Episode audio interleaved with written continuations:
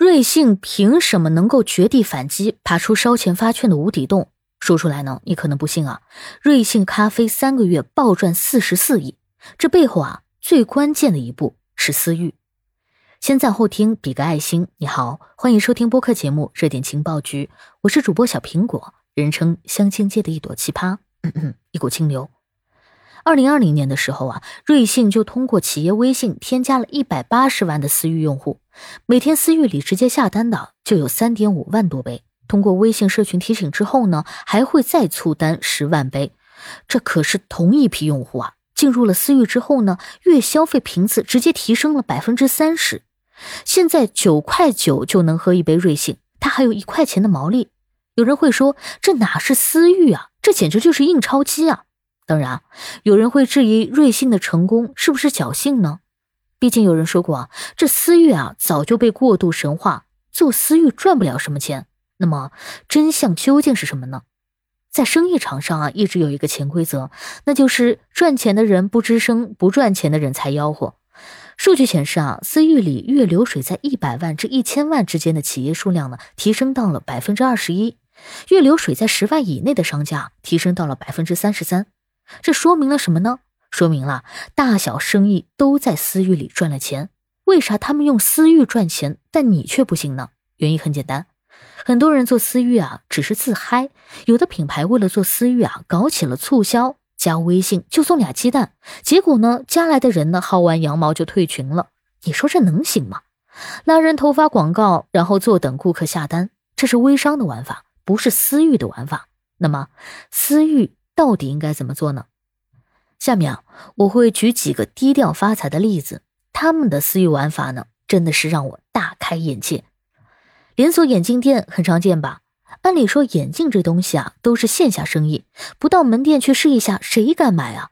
门店的人流量是最重要的，私域应该是可有可无。可恰恰是私域，让宝岛眼镜摆脱了门店租金和流量的双重焦虑，实现了逆势增长。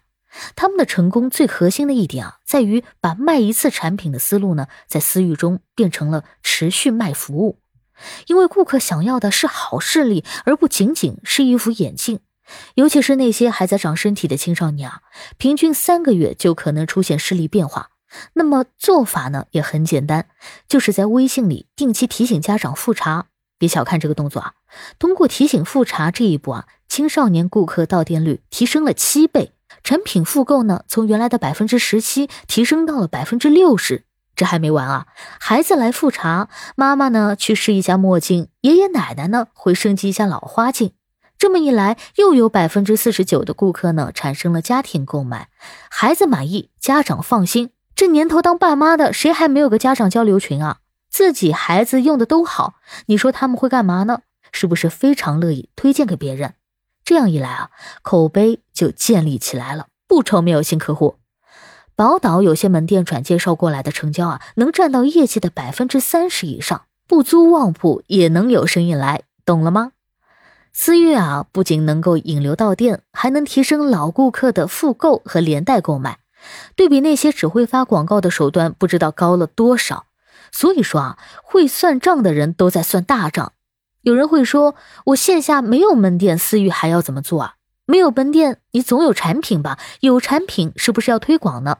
毕竟很多老板啊，今年都砍掉了营销预算，因为现在不管是投广告还是达人带货，费用那是越来越贵。更关键的是，现在观众刁钻的，是不是广告一眼就能看出来？那怎么办呢？一个高端的奶粉品牌证明，打广告找达人的钱啊，完全可以通过私域省下来。他们的私域呢有将近一百万人，奶粉新品一上市啊，在私域里做一下预热，小一百万的顾客就知道了。以前去投广告啊，想要达到这种效果，最少要花十万块钱是跑不了的，而且呢是一次性的。但在私域里就不一样了，每周发一次广告，一年五十二周，那你一下子就省了五百二十万的广告预算。还有达人种草啊，因为私域里的宝妈分享出来的内容。带着真情实感，比花钱请博主写的更好、更自然。于是呢，他们就在私域群里发激励，引导群里活跃的宝妈把真实感受分享到社交平台。这么一来啊，达人种草的钱也省了。没想到吧？私域还能用来做品牌推广。咱们呢，再把格局打开一下，其实私域能做的事情太多了。都知道五菱宏光是国民神车，但是很多人都不知道啊，他们就是通过私域社群，在社群里面听了几个小姑娘的聊天，这才发现了年轻女性车主对代步车的需求，于是推出了马卡龙色爆款车型。你看，他对思域的用法呀又不一样了，这是进行了产品共创。我有一个朋友呢，在云南做鲜花的生意，他用思域干嘛呢？做直播。靠着私域里积累的两千个粉丝呀，就在某平台开播卖花，一晚上能卖十几万的鲜花和蜂皇浆，一年呢能有八百万的 GMV。他是怎么做到的呢？每次开播前呢，就在群里吆喝一声“来了，老弟”，通常都能来一百多号人，再号召大家转发个朋友圈啥的，又有几百个朋友来看。来的人越多呢，公寓流量也就越好。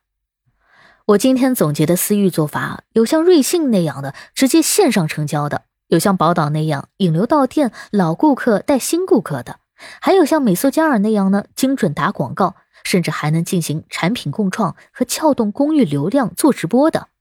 但是说到底啊，生意的本质就是买卖双方的相互信任，而私域的作用呢，正是搭建互信的桥梁。